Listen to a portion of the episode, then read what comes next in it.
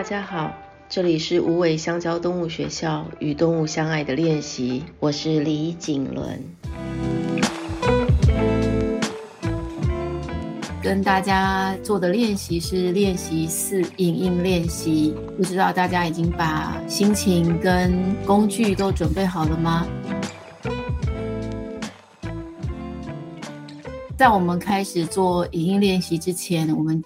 今天一样有一个特别来宾是陈书礼，他是一个艺术家，然后他擅长设计，还有我可以说你擅长陶艺吗？书礼？不行，好，现在还很烂。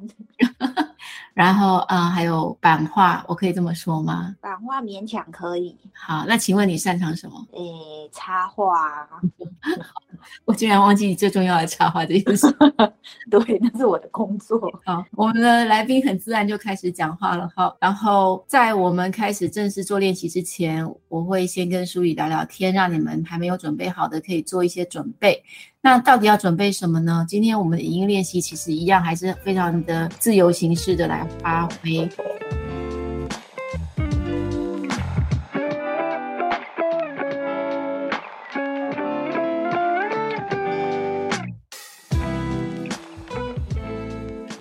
我想要请你们确认一下，你们手边所习惯所使用的笔、铅笔、橡皮、色笔等等，是不是都已经准备好了？当然，如果你们习惯用水彩，你们可以很快速的在短时间内去控制那个水彩的颜色啊等等，这也都没有问题哈。那纸张什么纸张才好呢？什么纸张都可以。那提醒一下，就是说，如果是影印纸，它不大容易吸水，因为它的目的是用来单纯的记录跟影印，呃，影印一般的就是。影印功能的，所以它在用干式媒材是可以的，但是用湿式媒材，它纸很容易就是透湿透了，那并不会表现的很好。除非说你们的水彩在使用的时候水量没有那么多哦，比较干涂式的，那当然影印纸也是很可以。那么所有的纸都非常欢迎哦，包括你们的二手纸都非常的欢迎，因为这不不是一个太讲究这些事情的练习。那我们最最讲究的部分是等一下我们内在内心。对于画面的流动跟我们手之间的合作哦，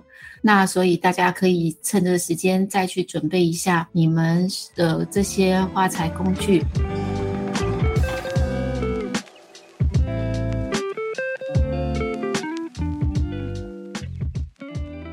书里，我看到你很认真的在开始削色铅笔了。对，但是我有发现你有一个习惯，好像跟我很不同，就是。会随时的削着色铅笔，是因为你喜欢你的色铅笔是比较保持在一个比较尖的状态吗？哦，没有，其实我的笔盒有大概一两百支笔，然后也是有一些都是断头或是就是不能画的。但是因为我知道我接下来要开始画，就是接下来或者是平常工作，如果我已经选好颜色要画了，那我我就是需要削啊，这样这些笔才可以画。哦，嗯，所以刚刚有的是没有。有已经没有笔芯了，所以我把它都整理出来。这样，而且你非常的喜欢用手，就是手转式的削笔器。哦，对啊，我没有，我没有用电动的，我都是用手转的。原因是你喜欢这些手动的感觉吗？我觉得是诶、欸，因为转的时候也就是顺便休息停顿一下。哦，然后如果是手那种插电的机器的，我小时候家里有，因为我爸妈也是会画一些工程图，嗯、然后那个笔放进去就会有很大的声音，对，来说是太吵了。哦，所以我们俩真的还蛮蛮有一些地方不一样的。哦，你会用自动的，是不是？哎，我非常爱用。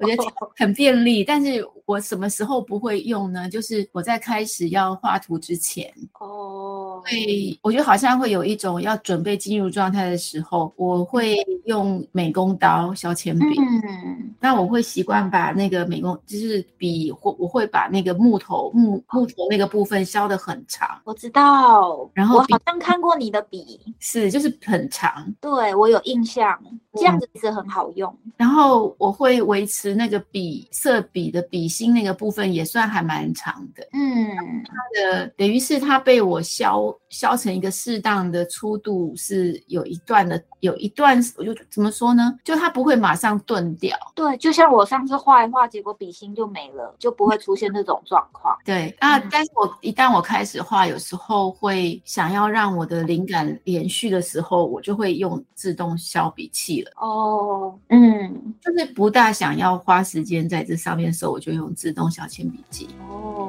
好，这是还蛮有趣的。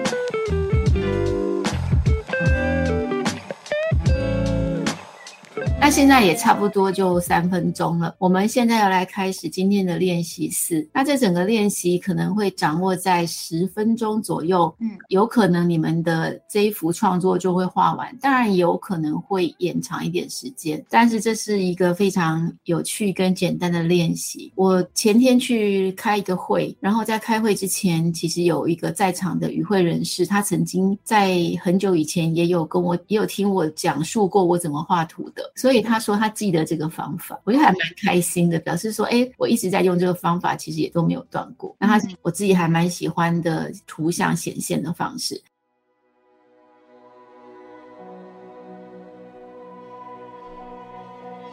好，我们现在开始了。我来说明一下什么叫影印练习。影是指影像，那印呢，就是我们把影像印在我们的心里面或脑海里。所以，其实我们现在随意的让我们内心的随意的流动一下，我相信应该会有一些画面，也许会忽然的闪过。好，我们不要想太多，我们来想今天早上到现在就好了。从早上醒来，你可能拿了一杯水喝，或者是你第一件事情去做什么？也许人第一件事情去上个厕所，那么。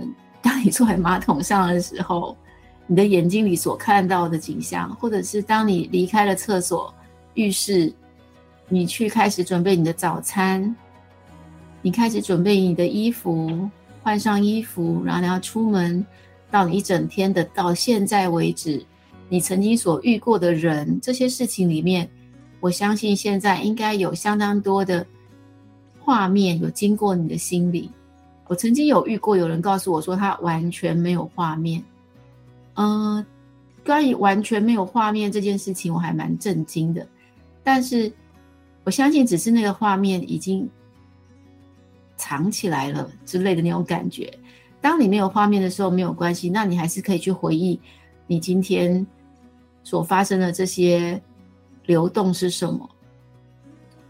我相信不会完全没有画面的，就是即使你在回忆一件事情，你可能回忆到一个人，你会想起那个人的样子，这就是一个画面；你会回忆起一个颜色，那这也是个画面；你会回忆起一种，嗯，心里的紧张感，你回归到你自己的身上，那也是一个画面。齁，我们今天是要来掌握住这个画面是什么？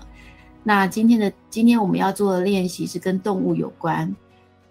我们今天来做的就是。不限制于什么样的时空，我想要邀请你们，现在想着你们所有遇曾经遇见过的动物们，不限是猫或者是狗，它可能是其他的动物。然后我想要请你在这些动物不同的动物之间，让自己的心意流转，然后看看这些动物里面哪一只、哪一个画面。它很清楚的浮现在你的心里，有可能有数个。如果你们觉得说，哎，我没有画面浮现，那没关系，你从回忆开始去做。你回想你跟动物的相遇，有哪一个相遇，现在是一直浮现在你的回忆里，浮现在你的画面里。这个相遇不限定于第一次的相遇，有可能只是一个路上的相遇，或是你们很经常的相遇。我想要邀请你们，就是一起来想一想，你们与动物的相遇。当这些画面都流动出来之后，我想要请你们去从当中再筛选出来那个现在一直很抢镜头的一直浮现你心里的那个？有没有哪一个画面，他现在打败了其他的选手？他现在出，他现在是你留在你心里面最重要的那个画面，现在在你的心里了。那这个这个对象是谁？那天是什么样的感觉？然后发生了什么事？现在都是想一想就可以了。然后，一边想的同时，你要速记也是没有问题的哈。任何的方式。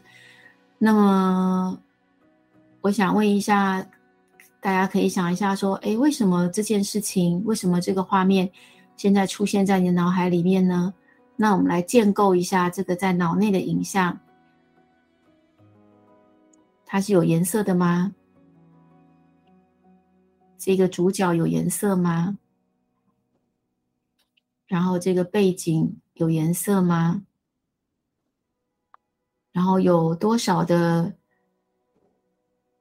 有多少的角色参与呢？在你这个画面里面，我们来一一的把。这个画面构成一个比较完整的图，在我们的脑海里。好，你在什么地方？然后你正在看着他，他正在看着你，或他没有看着你。他是一只好心情的状态，还是他在一个什么样的状态下？你可以稍微捕捉到他当时的表情吗？你可以捕捉到他身上的颜色吗？你可以捕捉到他现在的地面上的颜色，它的背景，然后你也可以捕捉到，在这个环境里面，是不是有任何的人或动物也在他旁边呢？那么是在他旁边的哪里？是在他的前面，还是在他的后面？左边还是右边？你会感觉到这个画面里面是有。空气的流动吗？你有感觉到关于温度的冷热吗？你有感觉到自己的存在吗？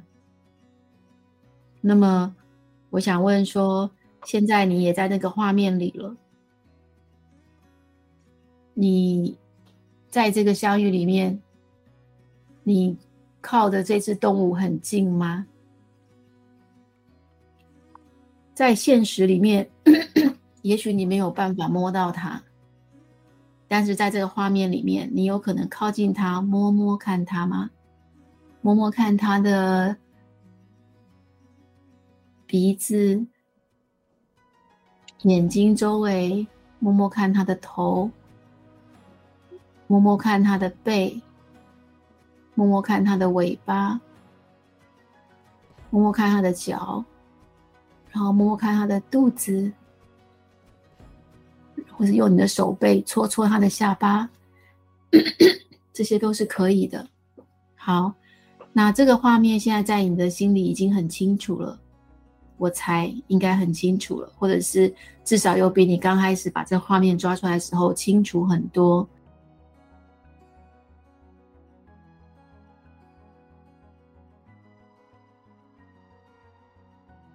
我们现在就在纸上，在空白的纸上，我想要请你们把这个画面里面最明显的那个颜色画下来。就是最明显的那一块颜色是这只动物吗？还是它的背景？是一件什么东西？我们来把这个颜色在这个纸上的相对位置上面，我想要请你们涂起来。你们涂的时候。就很像是你们在对照着你们脑内的这张图在涂，有一点点像你们把脑内这张图其实是放到你们这张 纸的底下方，感觉上你在描着它。你可以把这最清楚的颜色描出来涂起来吗？现在可以来涂涂看这个颜色，边涂可以边想着。自己的感受可以边涂，可以边想着它的样子。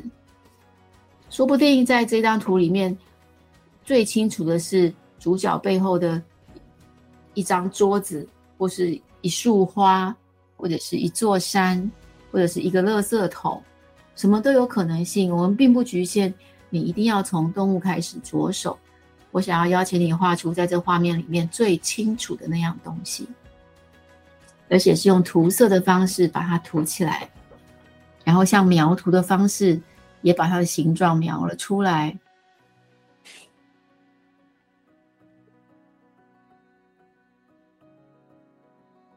这会是一个还蛮有趣的过程的。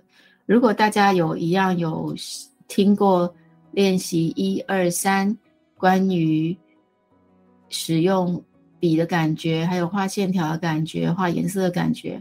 当你们现在在画这个线条的时候，我相信应该会拉回当时的一点点记忆。我们在使用这些笔的时候，其实技法都不是重要的，乱乱涂跟整齐涂都是涂，怎么样涂都可以，我们把它涂起来。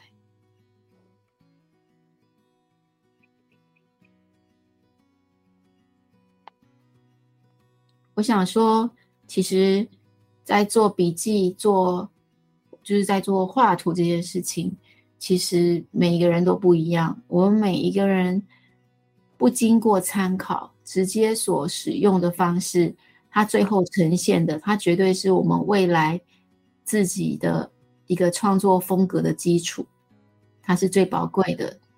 那也许线上课程的人，有人并不把创作。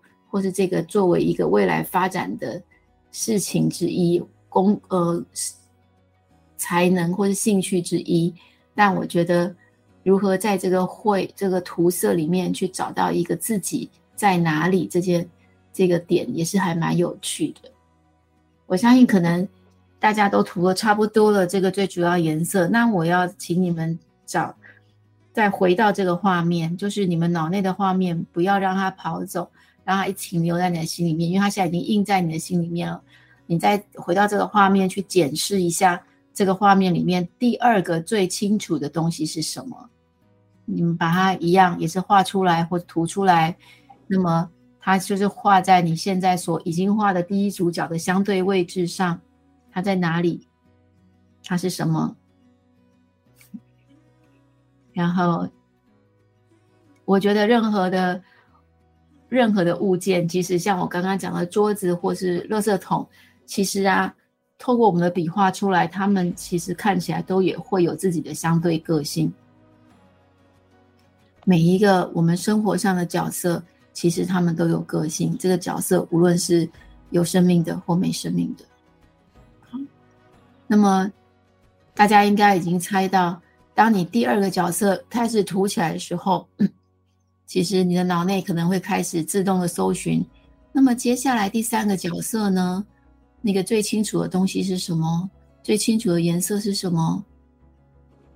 我们也来把它涂下来吧。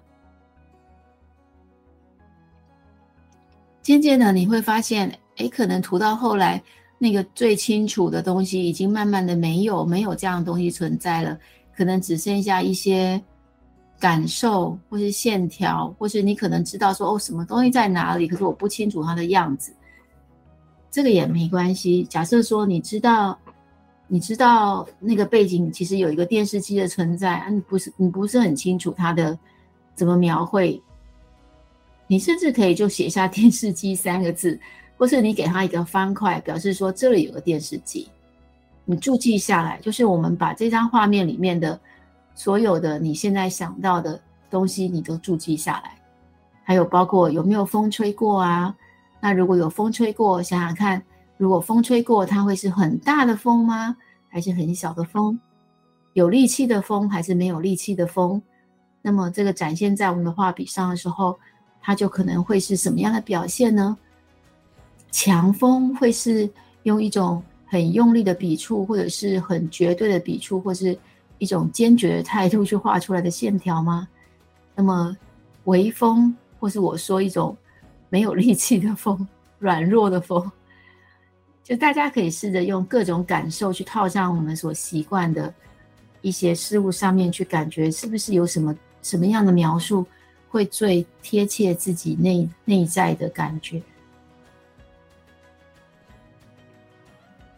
然后到了这个阶段，其实大家就可以想到什么，在画面上就补上什么。哦，比如说可能看到这个地面的颜色，地面是砖头吗？是土地吗？是地砖吗？是木板吗？是什么呢？我们把它补上去。然后，嗯、如果是在自然的环境中，是不是还有更多的树？还是有一片草地？还是有很多落叶，还是只有空空的一个什么环境？如果是在街上，它有汽车吗？它有街道吗？有更多的行人吗？其实这些不会画没有关系，你可以用一个形状来代表。比如说，我不会画人，但我用一个椭圆形来代表，可以吗？可以的。你就可以画十个椭圆形，代表那里有十个人。汽车也是啊，街上好多车子哦，他们在那里乱跑。可是我遇见的那个角色在那个画面里面，那汽车怎么画呢？你就用一个你你会画的小汽车的形状，当做你所看到的所有的车子。但是你可以把你记忆中有的那个数量把它填，就是把它，比如说有十，至少有十辆车子好了，我就把十辆车子都把它补上去。好，很快的，我们这个练习就要来到了尾声。这时候，不知道大家的画面是不是都已经有了很多的东西？然后，我不知道在这个很多的东西的过程里面，你们在刚刚图到现在为止，内心有没有流动过任何与它有关的一些回忆呢？那这张图其实现在大家可以检视一下，看它一下，回想一下，然后再跟自己内在的那个图面再对照一下，还有什么你想放进去的吗？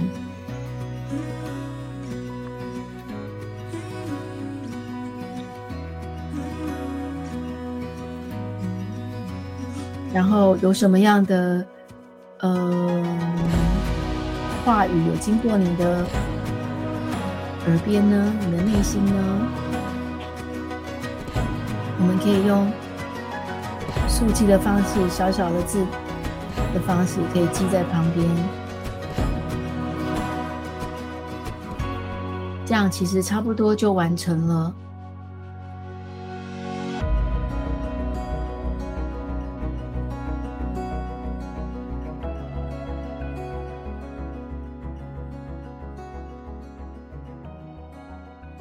还在继续画的人可以继续画。嗨，苏黎。嗨，我画好了。那你可以分享一下你今天在画的过程，这些心内心的流动。嗯，因为呃，你刚刚讲说浮现的动物，其实我有我我浮现了两个。嗯，然后一个是一个很快速，第一个浮现的是一只骆驼。嗯，但我后来没有画骆驼，我觉得它跟我们距离有点远。因为好，但是我还是想讲一下骆驼的事情。是你说，就是虽然我后来没有画它，就是骆驼是我我只有跟它相处过两天一夜。是我去沙漠的时候做了一只骆驼，嗯，然后有我们的队伍是一共有四个骆驼跟一个当地人拉着那个骆驼。对。然后因为走到沙走在沙漠中，其实我觉得是不会累，但是可能那个当地人就会觉得我们有可能不适应啊，或者是一直坐在骆驼上会不会不舒服啊？嗯。然后三不五时的就会转头过来问我们这群观光客，我就是一共是我一个台湾人跟三个波兰人，那三个波兰人是一家人，嗯，都会问我们说，你们会不会累？嗯，然后我其实一点都不会累，我我就是因为我就住在骆驼上啊，累的应该不是我。然后我都还没有这样回答的时候，我后面的波兰女生她就突然回答说，我不会累，但我不知道骆驼会不会累。然后她心里想的其实跟我想的一样，但是我觉得那是一个很贴心、很直觉的想法。对，是可能当地人很习惯骆驼是个就是代步工具或者什么，不会去考虑到骆驼累不累。可是我们外来的人相较之下，与骆驼我们是很轻松的坐在骆驼上面。嗯、那你怎么就是没有想说骆驼累不累？就是当然我们是被关心的的动物，的人，但是嗯，对，就刚刚是想到这只骆驼，嗯，但我后来发现我不会画骆驼，嗯，我可能需要 Google 一下照片，我才画得出来。嗯，这个我等一下可以补充一下你说的这个部分。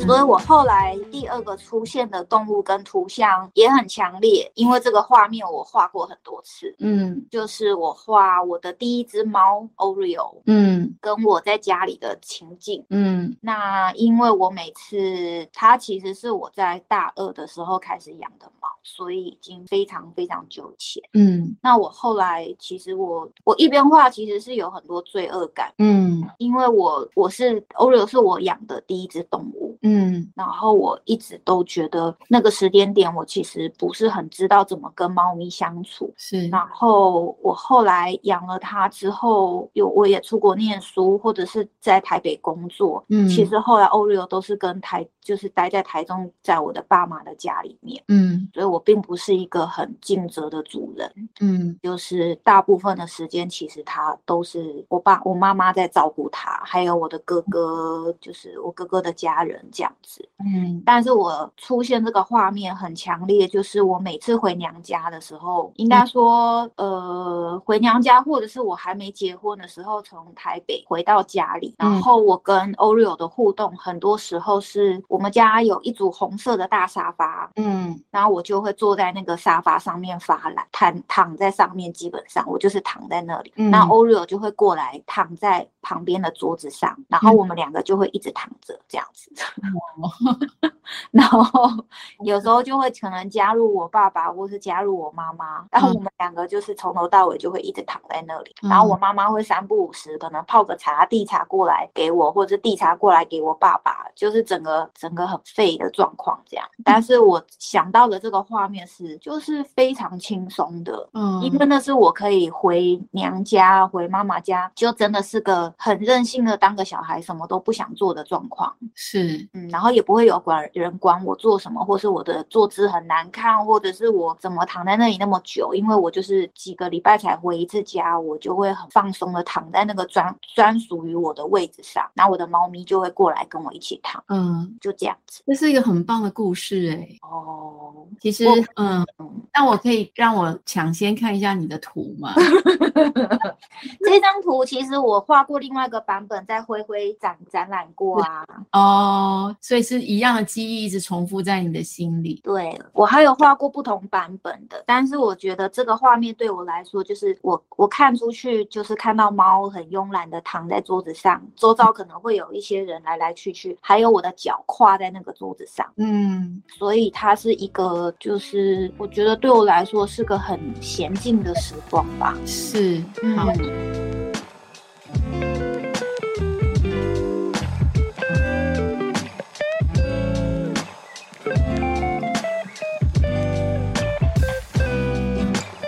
那我要来补充 echo 你两两个你刚刚的分享里面，我想要 echo 两件事情。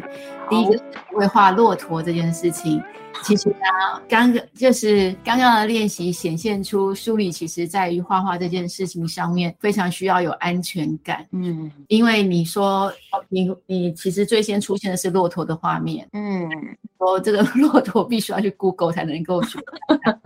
但是在我的印象里面呢，我其实心里你在讲骆驼跟在休息这件事情，我脑内浮现的是我的记忆库里面有骆驼已经是脚折好在地上的样子，然后有两座峰。哦，嗯。不管怎么样，我也不会画骆驼，甚至我现在想，我隐约只记得骆驼很粗略的表情。但是我要跟大家提醒，然后我也顺便就是像个老师一样提醒书里，是啊，我我会鼓励，好，我会鼓励大家，你还收听得到吗？可以，可以，好。我要鼓励大家去抛掉这个安全感，到就是做练习的时候，其实我面对的是自己，再丑也是面对自己的东西。那么影印练习最珍贵一个地方，就是它不在乎形状。我们要把，你记得我说，我们要把我们所出现的那个画面的样子，当做是它是我们底下一张图，我们在上面描绘吗？嗯，那假设说我刚刚是要描绘我心里浮现的那个骆驼的山峰，嗯，我可能在我画面上只。出现了一座隐约像骆驼的山峰，它变成是一个比较抽象的画面了。嗯，这个抽象的画面，其实在当时看你在画的时候，也许会觉得不确定就没安全感。可是其实你过两天再去看它的时候，它会出现一个更有禅意跟可爱的样子，然后。可能更贴近你内心的一些，我觉得它会跟你的距离会是相对是比较近的。嗯。那这样的影音练习的下一阶段，如果你想要创作出一个真的很确切的一张图的时候，你那时候要去做一个 Google 的搜寻，那非常的可以。但是你已经有第一阶段这影音练习作为基础了。嗯，其实影音练习出来的是你第一直觉的东西，那东西其实是非常宝贵，它没有经过再再再怎么说，在它没有再经过转换。嗯，我相信不管你怎么回忆你你所刚刚所提到的那个骆驼跟旅。行的场景，它出来的应该是一模一样的地方。嗯。一模一样的场景，但它经过你的笔触之后，它都会有所改变，是因为你应该会有画面上你想要讲的更多的事情，所以你让它有转变了。但是那个最原始、最原始的、最珍贵的那部分，其实它一直是在你的心里面的。嗯，所以这是影音练习里面那个我说的影像这个东西的最最宝贵这个，就是我们影音练习要练习什么呢？就是我们要把我们内在这些最原始的影像都把它找出来，然后甚至这最原始的影像，在我们每天作为一个日记的书写，它都是可以用得上的。我们晚上的时候，我们在我们回忆今天所发生过的事情，然后我们截取了当中今天最在我内心最深刻的那个片段。那也许这个最深刻的片段，只是我跟着谁一起聊天，或书里的话，可能是说。我跟着呃女儿在公园里面玩，那甚至在这个影像里面，你你也发现没有那么清楚的记得细节，但是你很清楚记得她所穿的衣服。所以影音练习在这个阶段，他最先要画出来的东西，可能就是这个女儿的衣服的颜色，然后再去慢慢的一步一步的增加它，增加它的背景。所以好，这是关于影音练习，我希望大家可以可以练习到的。然后，所以书里我这样讲的时候，你有忽然的感觉到什么不一样的，什么样的？的感，我要怎么说呢？你有感觉到什么吗？我就我就马上又开始动笔画骆驼了，非常好，就是个好学生的习惯。对，你实在太好了，你这学生太好了。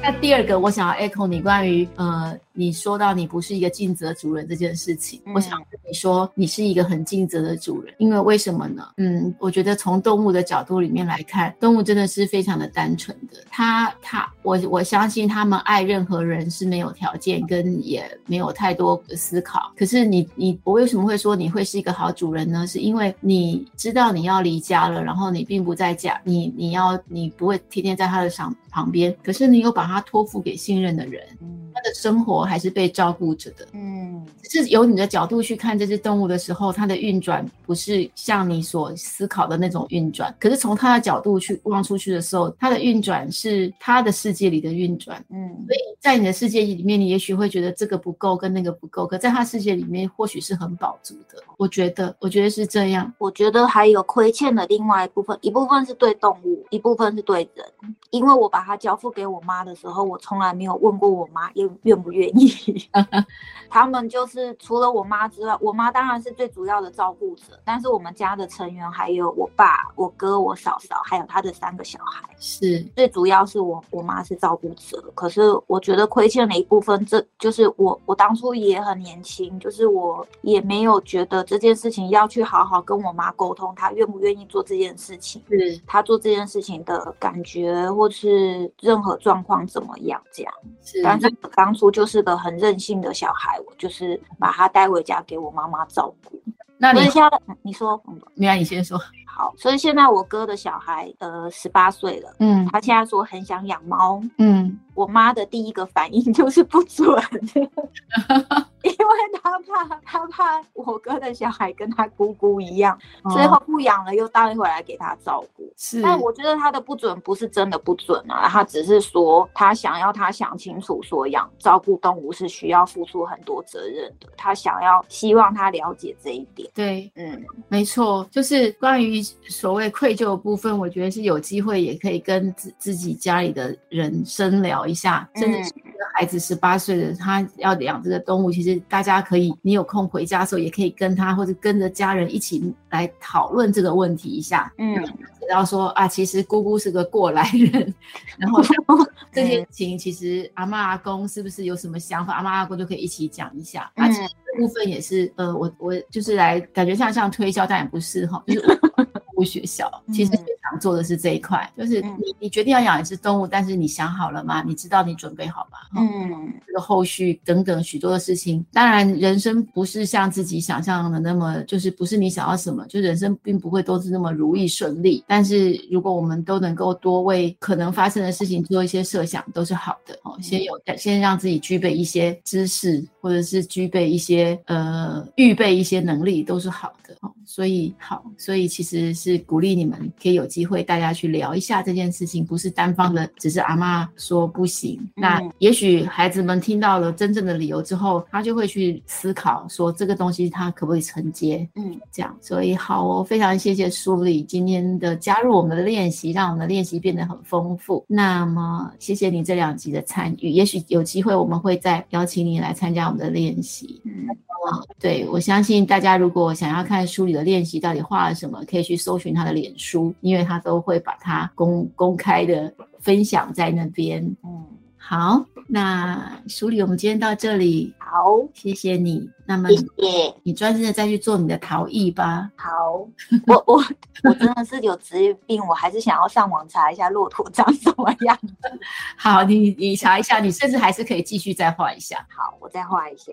好哦，那么大家再见。我们下一次要做的练习是练习六，那就先这样喽，拜拜，拜拜。